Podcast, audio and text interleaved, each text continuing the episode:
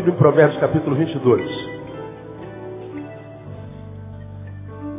Hoje eu quero, irmãos, deixar uma palavra breve. Hoje vai ser breve mesmo, eu prometo. Sexta-feira foi o dia do quê? Quem se lembra? Dia do mestre. Quantos professores nós temos aqui? Deixa eu ver aí. Ah, tem um bocado deles aí, né? Graças a Deus. Ah, nós vivemos num país onde o professor não vale nada, não é verdade? Onde não tem reconhecimento absolutamente algum. Onde o mestre é só um detalhe. E Sexta-feira, eu estava viajando para a Bahia. Quarta-feira não estive aqui, estava em Juiz de Fora. E, e cheguei na quinta, à tarde, na sexta de manhã, viajava para a Bahia, onde eu ministrei.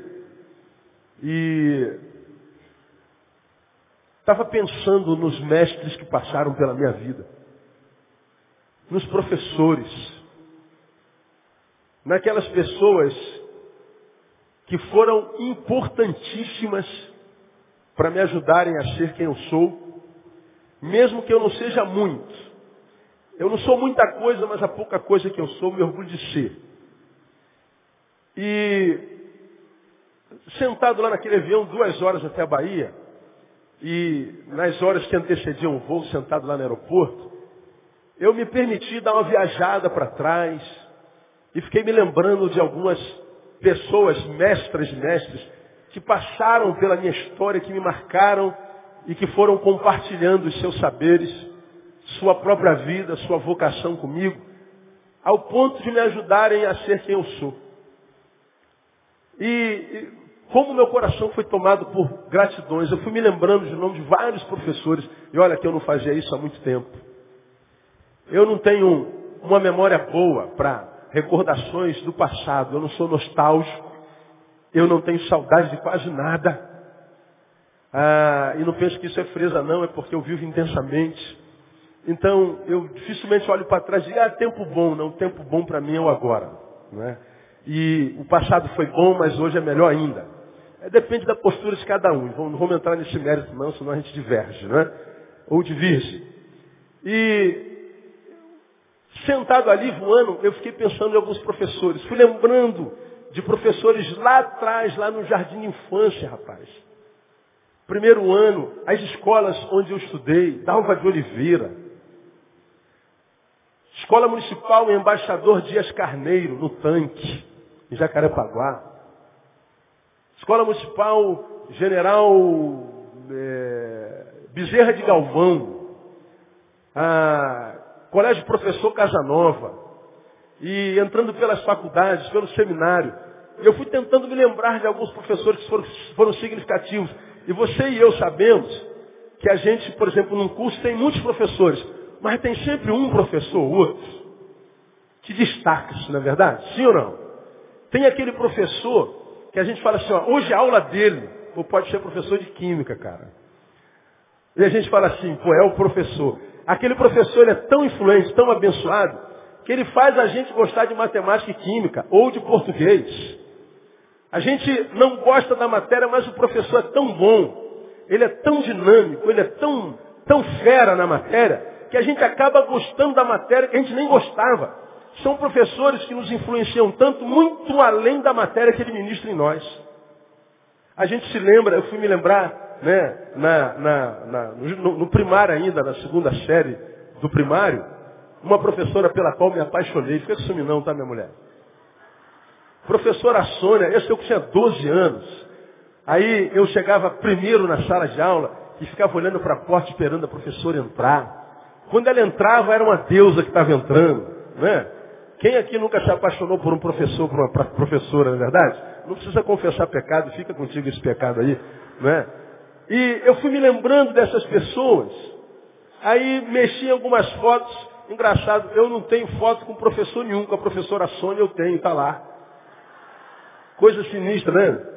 12 anos a gente já tinha maldade no coração, ou sei lá o quê, né? a gente vai se lembrando das aulas, das frases, da sabedoria, da dinâmica com a qual ele dava. Como também tem aquele professor que quando a gente sabe que a aula dele, ele fala assim, ai não, não, não, não, não, não, mil vezes não. Né? Como Rolando Lero, né? Não, não, amado mestre, mil vezes não. É a aula daquele professor. E a gente fala assim, ai Jesus, a gente vai como quem está indo para o holocausto, para a cruz. Mas ele também marca a nossa vida de ruim que foi. A gente não se esquece da aula dele. Né? Eu tenho um professor, o pior de todos os professores que eu tive foi no Seminário do Sul. Eu não vou dizer a, a matéria, porque todos eles me conhecem, eu conheço todos eles. Mas quando chegava a aula daquele pastor, o cara falava, ah, Jesus, não dá, Jesus, não dá. Era uma tentação a colar, não ir para aula, não aprender nada e colar. Mas eu cedi, eu não cedi a tentação. Né? Professores, alguns entram na nossa vida e a nossa vida nunca mais é a mesma. Ninguém aqui é o que é, sem que deva isso aos professores. Ninguém. Desde o do, do, do presidente do Supremo Tribunal Federal ao, ao, ao, ao, cidadão que reside embaixo da ponte de Madureira, ali Negrão de Lima. Se ele sabe ler ou escrever, ele deve isso a um professor. Todas as outras profissões, todas as outras profissões devem ao profissional professor.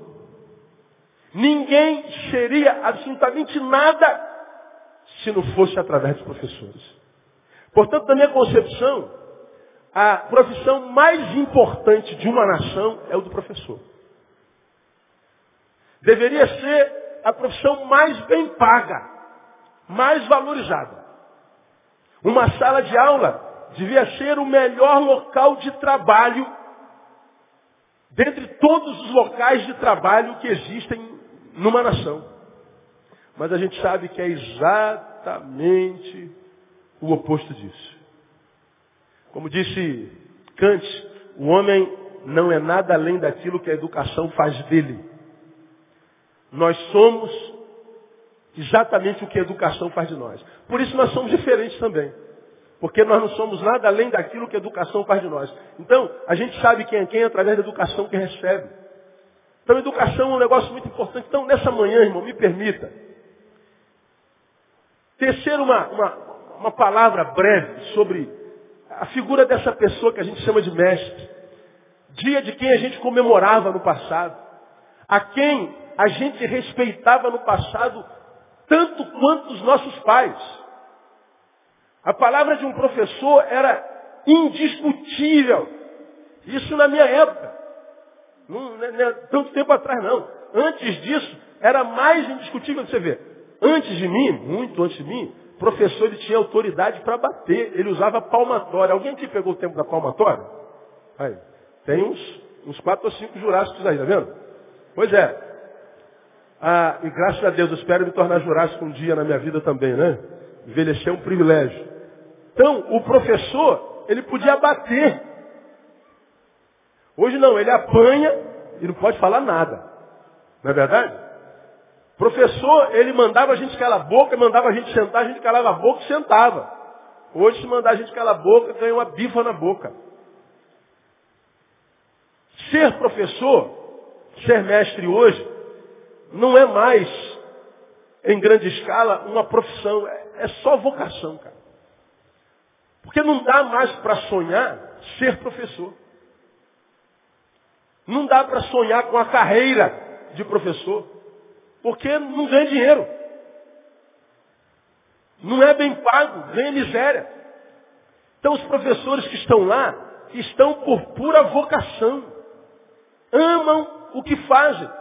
Agora, triste que num país como o nosso, mesmo os que são chamados para essa vocação, estão abandonando a vocação porque não estão mais conseguindo desenvolver essa vocação em sala de aula. Nós estamos, irmãos, no limiar de um apagão dessa profissão. Nós estamos no limiar de um tempo em que não haverão mais pessoas que vão querer dar aula, que vão querer o ofício de mestre. E quando isso acontecer, acabou, não há mais esperança. Não há mais esperança. Então, eu, eu queria com essa palavra dessa manhã, é evangelho, você vai dizer, você vai ser ministrado por ela. Tecer um, um pouquinho de comentário sobre essa, essa arte da educação, sobre o professor, sobre o conhecimento. Eu queria ler com você Provérbios capítulo 22, versículo 6. É um texto que a gente conhece muito bem. Vê que está, está escrito assim. Ensina ou instrui o menino no caminho em que deve andar. Por quê? Porque até quando envelhecer, o que, que acontecerá?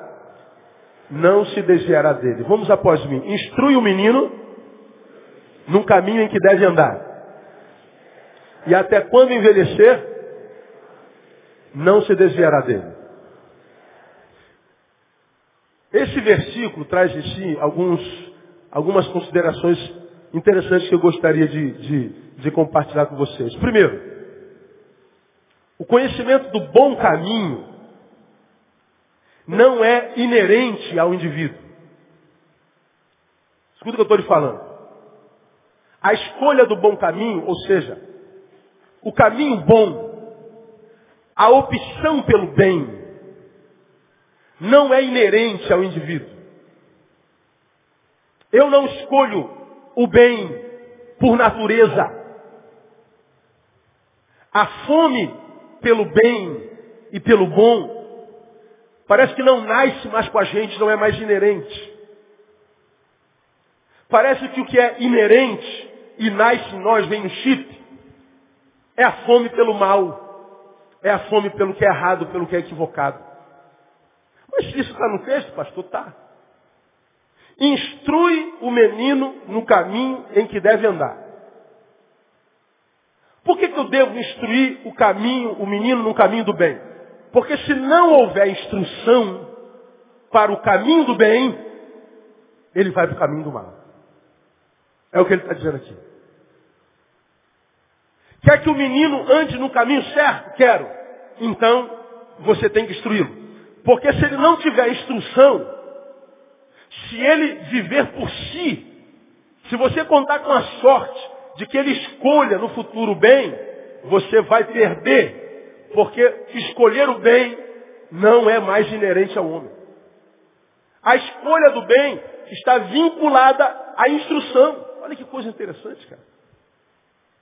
Sabe o que isso quer dizer? Que se eu que tenho duas filhas, não ensiná-las o caminho do bem, possivelmente elas trilharão o caminho do mal. Veja que coisa interessante. Nós vivemos um tempo onde o caminho do mal, porque é bíblico, é cada vez mais largo e espaçoso. Porque praticar o mal, como eu tenho pregado aqui, é muito fácil, cara.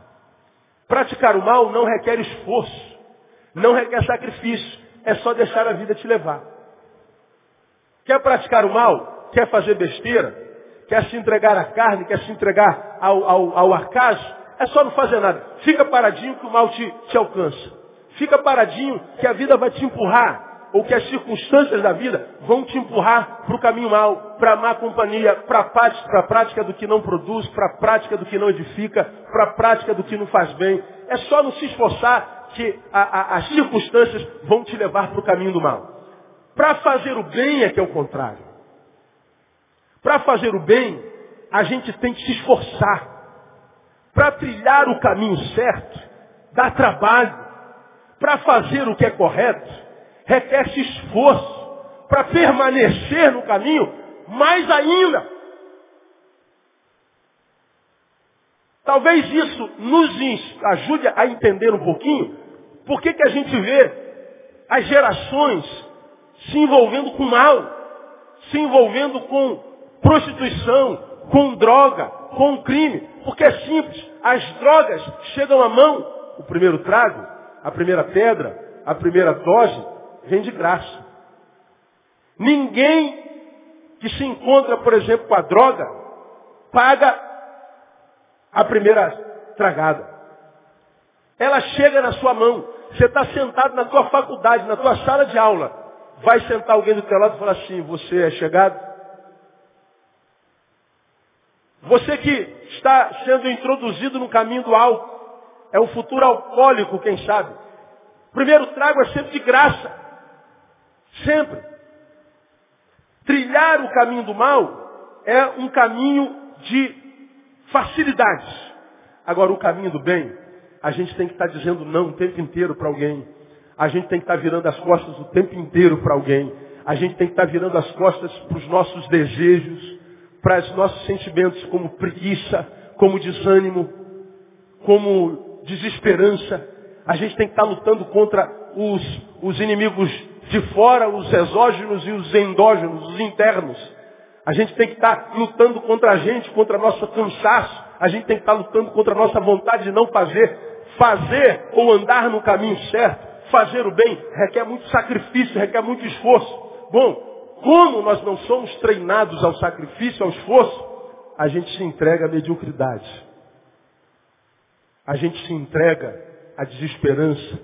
A gente se entrega aos complexos. A gente se entrega ao pior de nós. Como isso é uma realidade tão tremenda, tão premente na nossa face, dentro de nós, na nossa cara, né? Só se chega ao bom caminho se houver condução, se houver instrução. Se não houver instrução, o que se acha é o caminho mau. É o que o texto está dizendo, entre outras coisas.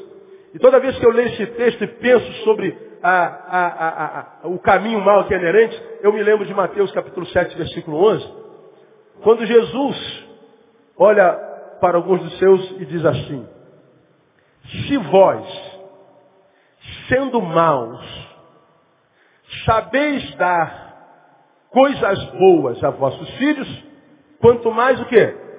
Vosso Pai que está nos céus. Olha o que Jesus está falando aqui. Se vós, sendo maus, a definição que Jesus tem de nós é que, olha que coisa interessante, em essência, nós somos maus. Mas de que maldade ele está falando? Do pecado, da queda. Nós somos deformados. Ele fala das nossas tendências. Esse texto está me dizendo que há no Neil um Neil malvado, um Neil perverso, que luta inclusive contra o Neil que ele é. Há um Neil em mim que diz, Neil, não se debruce na palavra. Não invista nas coisas de Deus, é bobagem. Há um Neil em mim que diz assim, para de estudar, Neil, não vale a pena. Há um Neil em mim que diz assim, cara, nem tenta fazer essa prova, você é burrinho, cara. Você não vai conseguir. Há um Neil em mim, como há um, um, um Josimar no Josimar, uma Alcinéia na Alcinéia, como há um Maurício no Maurício, uma Débora na Débora, que está sempre lutando contra aquele que vocês são. Tentando colocá-los para trás, dizendo que vocês não podem, dizendo que vocês não conseguem, dizendo que isso é muita areia para o seu caminhãozinho, dizendo que você não tem direito a essa bênção que você sonha. Agora, o que é trilhar o caminho mal? É se entregar a esse ser que existe dentro de nós, que tenta manter-nos nesse nós que nós somos e que nós não gostamos de ser.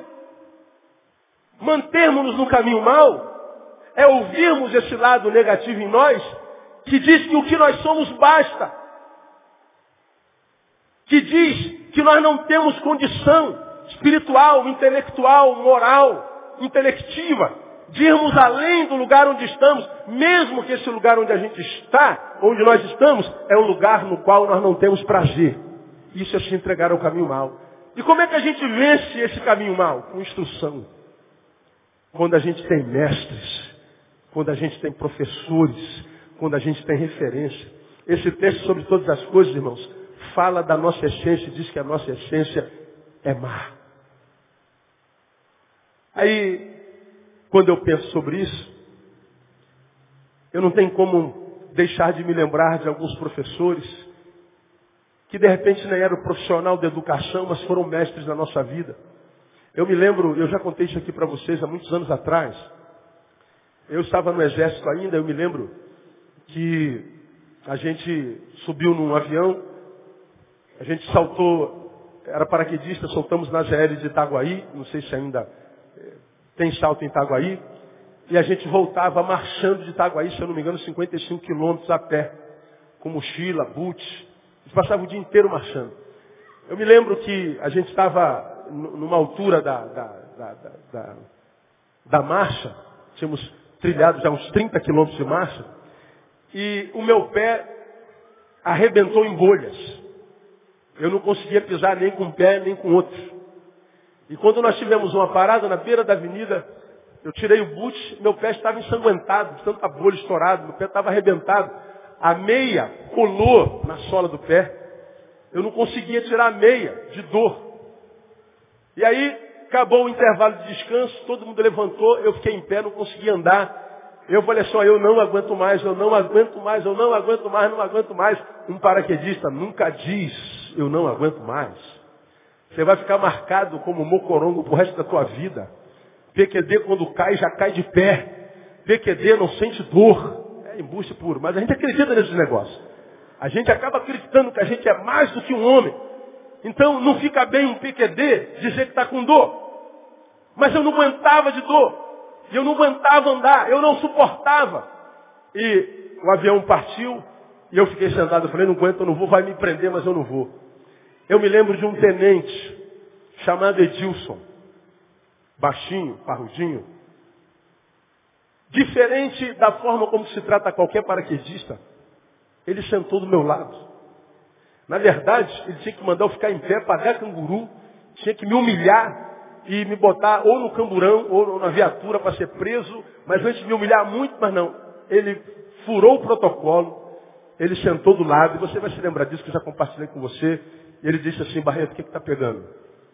Falei, tenente, meu pé está todo arrebentado, eu não aguento mais, eu não consegui tirar a meia, minha meia colou na sola do meu pé. Eu não estou conseguindo ficar em pé. Eu não aguento mais. Ele falou assim, escuta o que eu vou te falar, Barreto.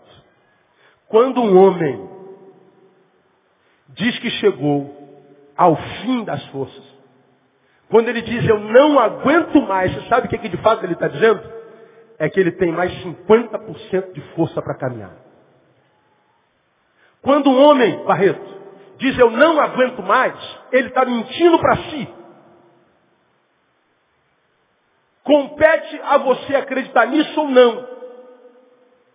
Porque eu tenho aprendido que quando o homem diz que ele chegou ao fim das forças, é porque na verdade ele está na metade. Ele tem mais 50% de força. Então você levanta daí, acredita nisso e anda. Irmão, eu andei até o batalhão, eu andei mais 20 quilômetros.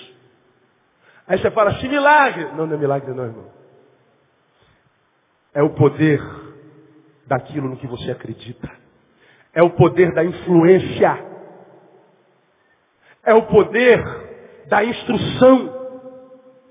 Aquele homem era um professor universitário. Mas naquele dia ele não era um professor universitário. Ele era um mestre existencial. Que me influenciou quando eu tinha o que? 19 anos de idade. Lá se vão 20 burdoada. E eu nunca mais me esqueci dessa máxima. Tudo no que eu chego e digo eu não aguento mais, eu me lembro dele. Não, não é eu.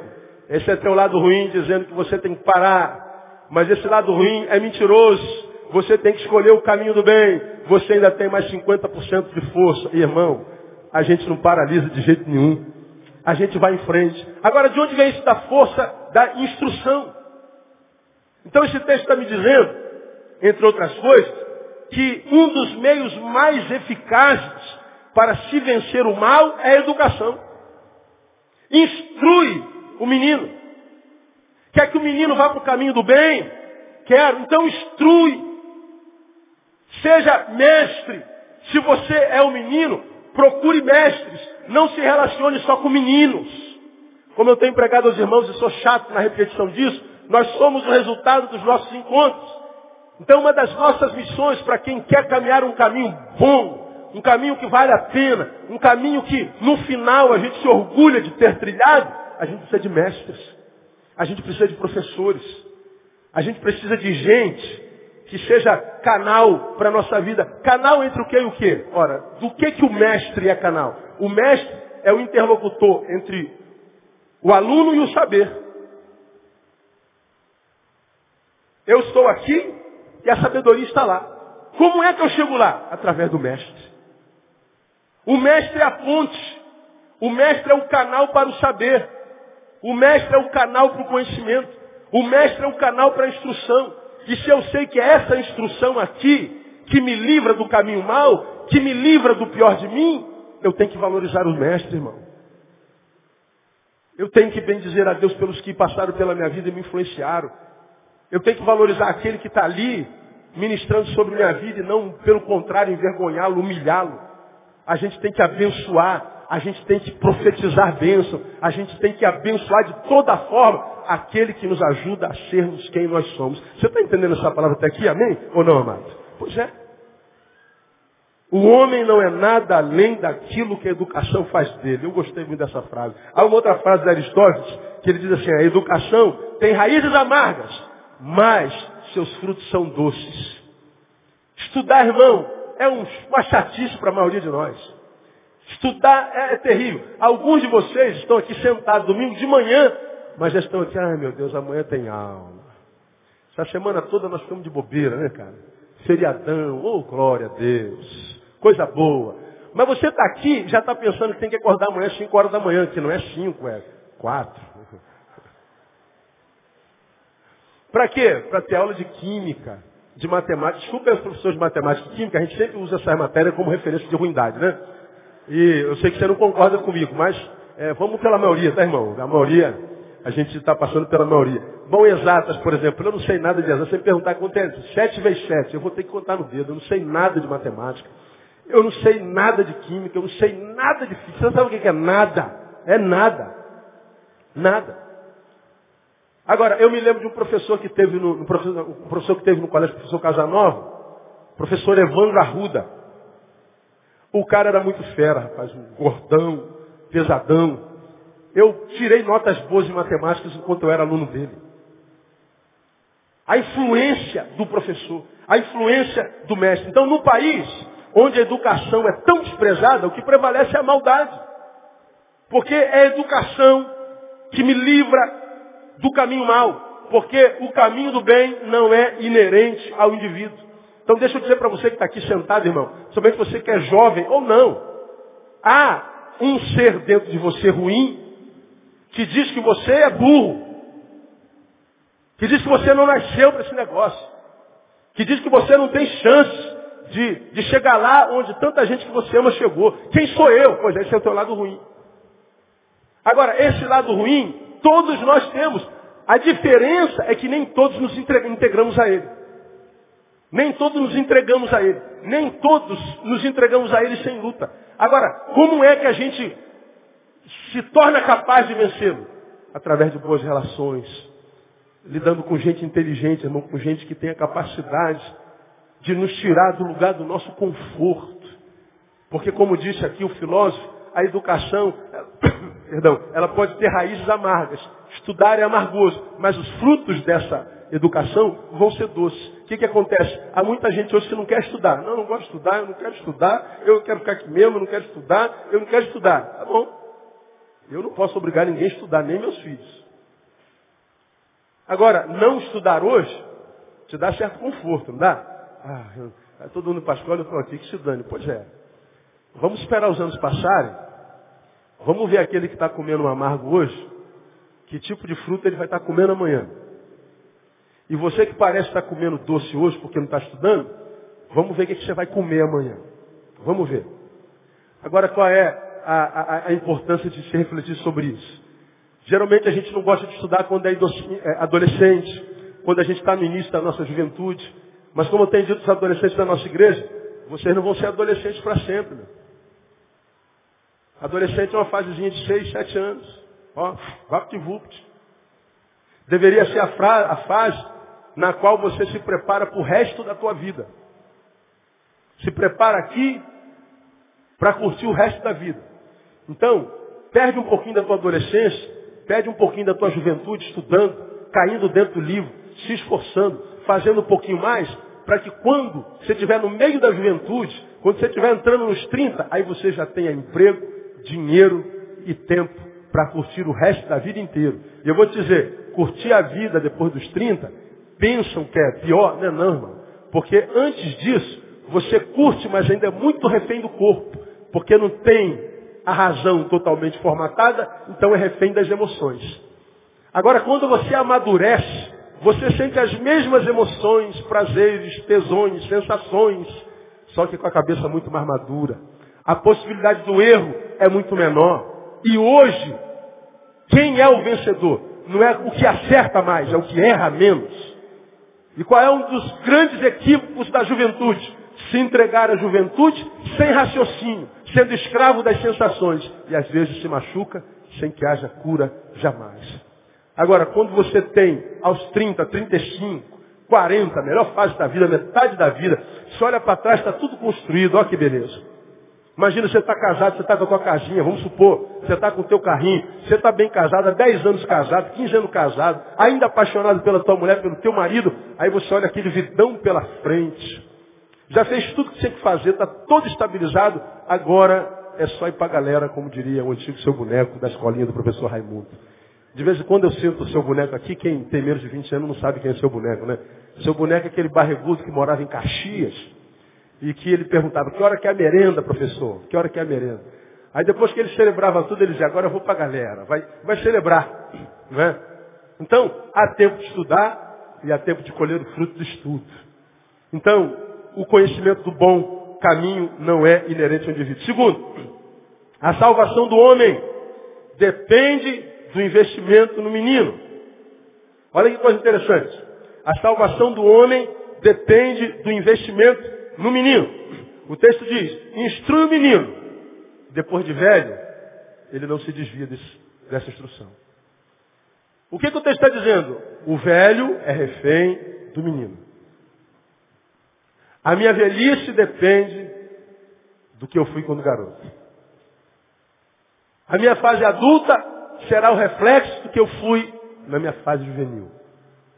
Então o texto está dizendo, a salvação do homem está na instrução ou no investimento do menino. Aí tem um, um adágio que diz, eu não sei quem disse isso, que eduque-se os meninos e não terá que se punir os homens. Eu acho isso completamente correto. Então aqui vai uma palavra para os meninos. Menino, não menospreze os seus professores. Seu futuro inteiro depende deles. Meninos, não jogue a sua juventude fora, só com meninice. Meninos, vocês não vão ser meninos para sempre. Meninos, o homem que vocês sonham ser, se é que ainda sonham, depende do menino que você é. Então seja um menino consciente. Valorize seus mestres. E aqui cabe duas considerações. Primeiro, se o investimento é no menino, tal investimento deve começar em casa. Deve começar no lar. Preguei alguns anos atrás, quando falei sobre Davi e sua relação com seus filhos, que pais muito ocupados do lado de fora formam, formam filhos deformados do lado de dentro. Pais muito ocupados do lado de fora formam filhos carentes do lado de dentro, deformados do lado de dentro. E a instrução do menino começa em casa. Agora, um dos grandes problemas que nós temos na nossa nação e nesse tempo presente, nós sofremos por carência de pais referência. Pais a quem os meninos possam olhar e dizer, eu quero ser como ele. Estava vendo ontem à tarde a Tropa de Elite, estava vendo o Coronel Nascimento. Gostei demais daquele filme. Gostei muito. Eu não vejo filme nunca, é, não tenho tido paciência para ver filme. Ah, esse eu fui ver, a convite, a convite. Né? Então eu fui. Gostei muito do filme. Uma cena do filme. Ele estava contando um diálogo que teve com o filho. Um filho adolescente que quando tinha 12 anos perguntou, pai, por que no seu emprego o senhor tem que matar? Por que, que o senhor mata? Na cabeça do menino, matar, independente da profissão de quem quer que seja, é crime. Não é certo, é caminho mau. Ele, como excelente ator que é, no momento em que ele fala sobre isso, seus olhos enchem de lágrimas. E ele diz, mesmo depois de vinte e tantos anos de PM, eu ainda não consegui responder o meu filho por que, que na minha profissão tem que matar? E ele chorava. Depois tem uma outra cena em que o filho dele está numa competição de jiu-jitsu. E o filho dele ganha uma surra na competição. Ele está lá, vai lá filho, pega aqui, tosse aqui, tosse ali, pega aqui, tosse ali. E o filho perde. E quando o filho se aproxima dele, poxa, o que, que houve? Você podia ter feito aqui. Eu falei, pai, eu não queria ganhar. Eu não quero machucar ninguém como você faz. Eu não quero machucar ninguém como você faz. Eu estou falando da cena de um filme, mas acredite no que eu estou falando para você aqui, meu irmão. Eu trabalho com uma multidão de gente que não é composta por essas duas mil pessoas, três mil pessoas que a gente tem na igreja. Tem lá naquele computador centenas, milhares de pessoas. Os CDs vão para o mundo, que são reproduzidos gratuitamente. Os e-mails vêm aos milhares por semana. Lido com gente, família, pais, filhos, o tempo inteiro, há décadas. E você pode ter certeza que uma das grandes marcas dessa geração é o não privilégio de ter-se pais aos quais se possa imitar. Vejam, são pais aos quais se ama, sim, mas ainda assim não se pode imitar. Pergunta a qualquer filho, você ama seu pai e sua mãe? Ama. Pode imitá-los? Não. Daria sua vida pelos seus pais? Agora. Mas pode imitá-los? Não. Esse texto fala sobre a nossa responsabilidade como mestres paternos, maternos. O investimento começa em casa. Nós não temos pais referências. E aí o que, que nós vemos? A qualidade dos alunos na escola. Se eu trouxesse um professor aqui para dar testemunho da qualidade das crianças na escola, são pequenos monstrinhos. Monstrinhos lindos, Gugu Dadá. São monstrinhos gordinhos, simpáticos, bochechudos, a vontade de apertar. Mas monstrinhos. Você vê os bebês Jardim 2, jardim 3 já se agredindo, se machucando, se ferindo. E se o professor corrige, chega em casa, minha professora brigou comigo. O que, que acontece, professor? Diga para mim. O pai vai lá e esculacha com o professor. Quem a senhora pensa que é para disciplinar minha filha? Eu pago nesta jossa. Se eu fosse contar para vocês alguns exemplos do que os professores da escola bíblica dominical ouvem aqui na igreja. De uns pais mal educados que tem aqui na igreja. De uns pais burrificados que tem aqui na igreja. Está lá, o professor não ganha nada para estar tá lá. Ele está dispondo o seu tempo para abençoar o filho. Só que, infelizmente, nós não temos infraestrutura para botar todas as crianças. Quem chegou, chegou. Quem chegou, não dá. Agora o professor fala assim, a salinha está cheia, pai lamento. O pai xinga. O pai chama de vaca, de vagabunda. Agora, a minha pena é do filho desse animal, desse mal educado. Alguém está lá tentando abençoar o meu filho e ainda assim eu escracho com ele. Então, os filhos são reféns dos pais. Olha para os pais e você vai saber quem é o filho. Por exemplo, é, vamos tirar dos filhos, vamos para os animais, por exemplo. Tem uma raça de animais que é totalmente discriminado enquanto cachorro. Qual é o nome dessa raça? Pitbull. Você sabia que o pitbull é um dos animais mais dóceis que tem entre os caninos? Não sabia, não é? Por quê? Porque os pitbulls, a respeito dos quais a gente ouve falar, são os que matam, são os que estraçalham, são os que arrebentam, os que comem. Agora, diga para mim, você sabe, quem foi que transformou aquele cachorro naquele cachorro monstro? O dono. É o dono. Por que, que nossas crianças estão como estão? Por causa dos seus donos. Então não adianta., a, salvação do homem está no investimento do menino. Isso tem que começar em casa. Segunda consideração, se o investimento é no menino, deve-se buscar um ensino que não só informe, mas um ensino que forme. Um ensino que forme, não só informe. Porque grande parte das nossas escolas só informam, dão informação. Mas não ensinam a pensar, não ensinam a mexer o caráter, não ensinam a mexer na estrutura. Então o ensino tem que ser de maior qualidade. E para a gente terminar, e eu poderia falar muito mais aqui, mas eu preciso terminar.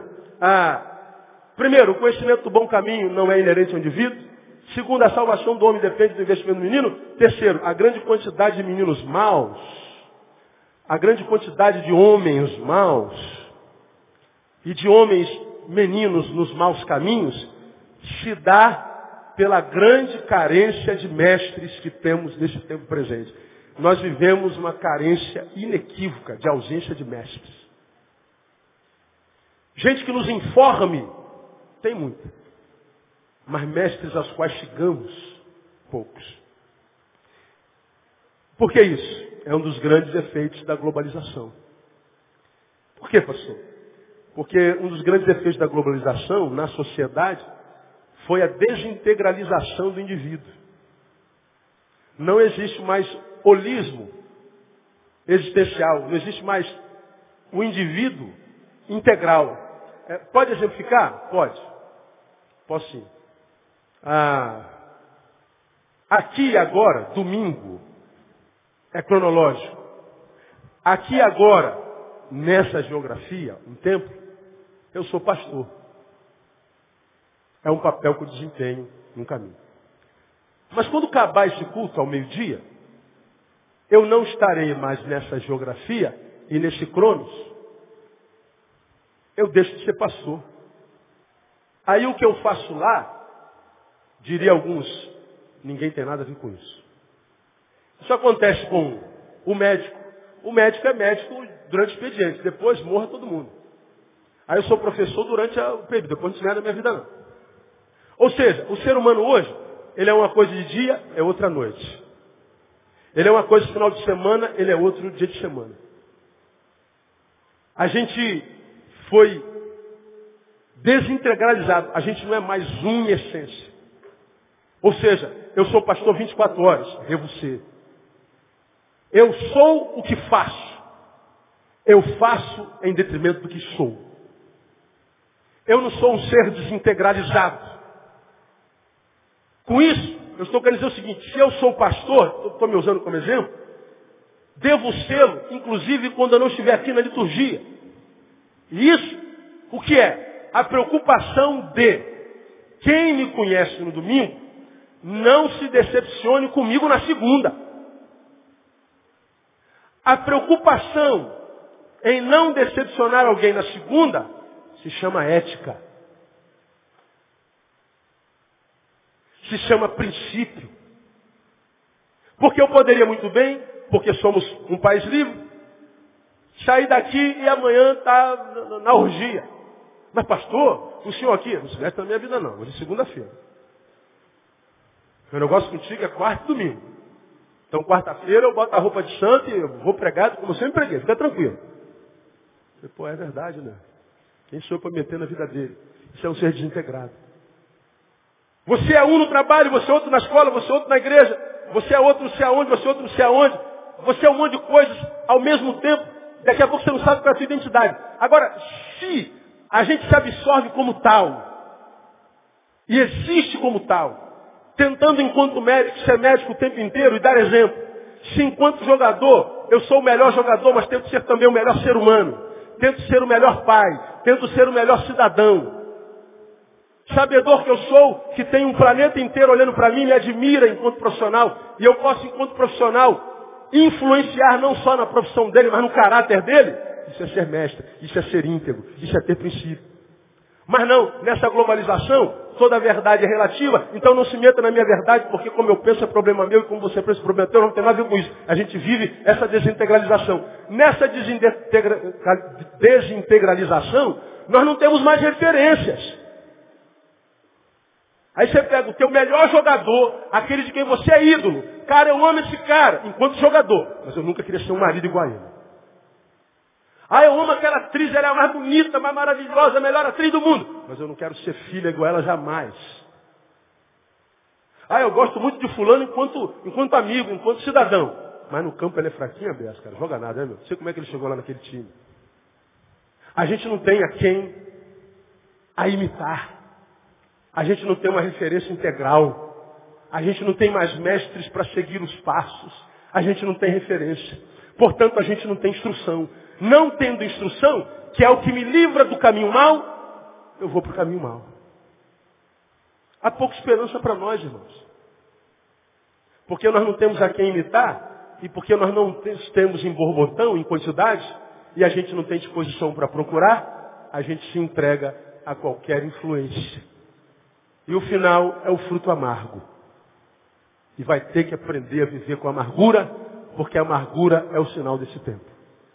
Então eu quero, irmão, louvar a Deus pela vida dos nossos professores. E pedir a Deus que faça de vocês não só o melhor professor, mas também uma referência para os seus alunos. E pedir a Deus que se a recompensa não vem dos homens, venha de Deus. Que a graça de Deus seja sobre a vossa vida. Quero louvar a Deus pela vida dos meus mestres, por aquelas pessoas que me instruíram no caminho, a começar pelo seu Adão e pela dona Geralda, meus pais. Agradecer por aqueles que estiveram comigo no jardim de infância, na primeira infância, em todas as infâncias, adolescência, juventude agora na velhice. Velhice é uma obra, no, na meia idade, né? Falta muito para ficar velho, né?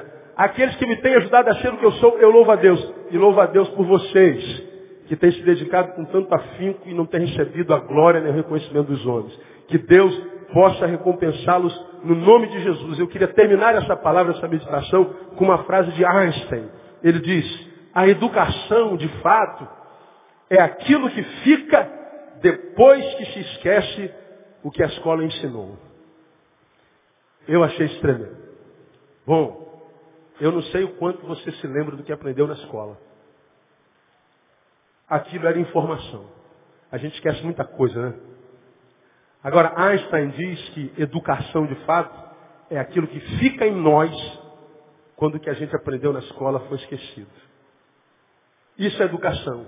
Portanto, o que essa geração precisa é de educação. Senão, vai continuar sendo o que é.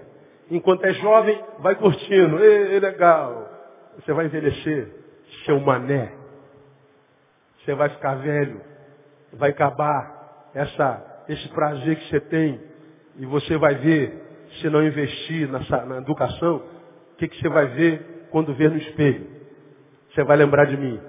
Pena que a com essa, com essa informação. Né? Que Deus abençoe vocês, mestres, e que Deus abençoe vocês outros com mestres no caminho, no nome de Jesus. Amém, amados? Vamos aplaudir o Senhor. Elaine.